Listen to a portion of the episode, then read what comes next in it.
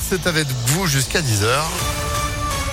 Bonjour Sandrine Ollier, comment ça va Bonjour Phil, bonjour à tous, ça va et vous? Pas trop chaud? Non, ça va pour Hmm, l'instant. Non, pardon. Bon, Cet Excusez- après-midi, ce sera peut-être. Excusez-moi, il y a 16 degrés dehors. Pas trop froid? Un peu frais. Ah, Voilà. On va en parler de cette euh, météo et de ces euh, températures encore records qui nous attendent aujourd'hui. On commence avec quoi? À part euh, la future grande tour de 43 étages à la Pardieu, c'est pour fin 2023. Baptisée Tout Lyon, à deux pas de la gare, elle sera composée de bureaux principalement occupés par Apicil et par EDF, mais elle abritera aussi des commerces, plusieurs espaces de restauration et un hôtel 4 étoiles.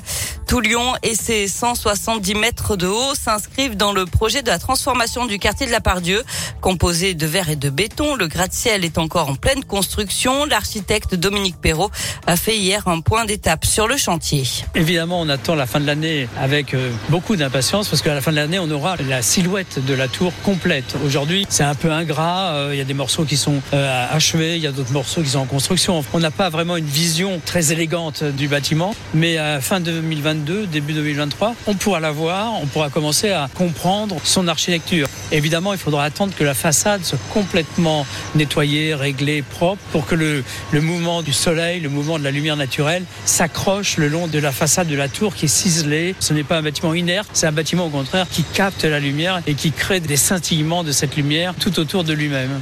Et un parking de 1100 places sera par ailleurs créé sous la place Béraudier, tout comme une station de vélo qui pourra accueillir 2002 roues, des emplacements pour les taxis et un dépose-minute.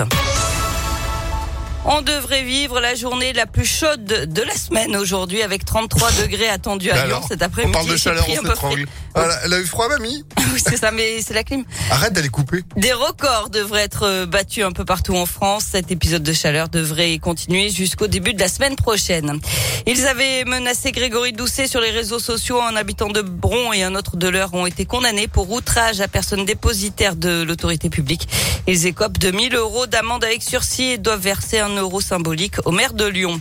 Et puis les syndicats dénoncent un manque d'enseignants dans les écoles du Rhône. Dans un communiqué, ils appellent le prochain ministre de l'Éducation à s'emparer rapidement du sujet. Selon eux, le nombre d'enseignants absents et non remplacés explose. Ils réclament des embauches rapidement. On passe au sport avec du basket. Mission accomplie pour l'Asvel. Première place en poche pour les Villeurbanais après leur victoire à Limoges, 79 à 70 hier. Ils auront l'avantage du terrain pour les playoffs. Les Villeurbanais affronteront euh, Cholet en quart de finale. Chez les filles, l'Asvel a pris une belle option pour se qualifier pour la finale du championnat. Elles ont battu sur le fil 80 à 78 Villeneuve d'Ascq lors du premier match des demi-finales hier. Le deuxième match, ce sera vendredi à domicile dans leur salle de Mado Bonnet.